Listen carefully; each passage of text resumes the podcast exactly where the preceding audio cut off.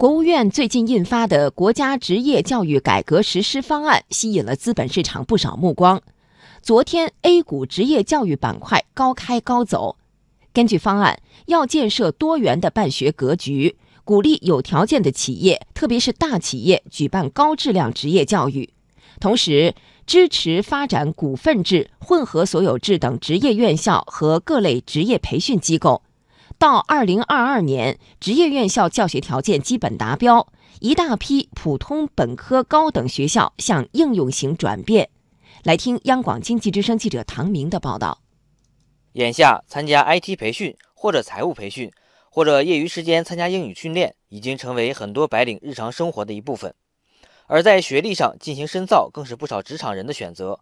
尤其在当下产业升级的大背景下，职业教育存在着巨大的刚需市场。彭女士感觉自己在培训班不仅仅是为了充电，更是扩大了自己的人脉圈子。我们自己在这里感受到，一方面是放松身心、调节工作节奏嘛。我们也认识了很多各行各业的这个我们的同学。这样的话，其实我们在工作之余扩大了自己的工作圈子嘛，就是朋友圈子，所以也是很好的。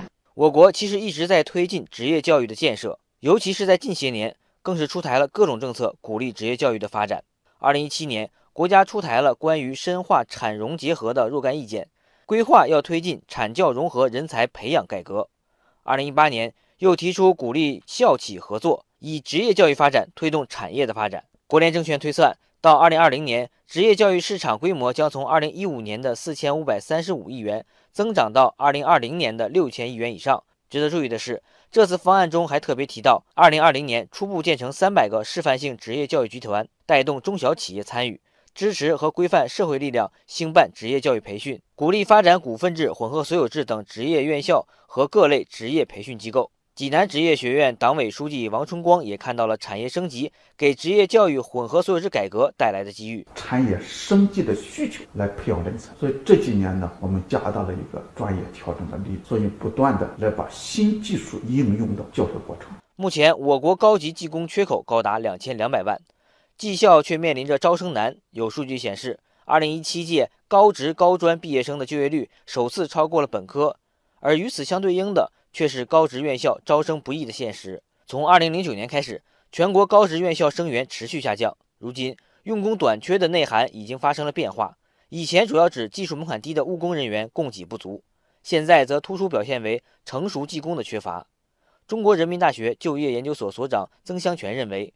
问题的关键是，目前职业教育和学历教育存在双轨制，以及对专业技能职称的激励不够。这个中国人的观念都要上大学，他不愿意去做蓝领。虽然我们现在有了技师、高级技师、高级工，是吧？这样一套体系，但这一套东西呢，其实在现在来讲，在很多行业中间并没有完全标准做好，所以这个激励机制问题其实也是一个蛮大的问题。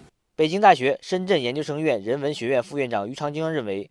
新的方案正在试图解决目前存在的问题。呃，应该说这个新的方案呢，可以说在新的一个条件下，包括我们呃国家现在的技术发展，包括我们的金融体系的发展，包括整个社会这些呃新的办学主体的这个出现，我们新的这个方案在这方面努力的提出了一些呃解决方案，呃试图吧，我觉得至少在努力解决我们原来存在的这些问题。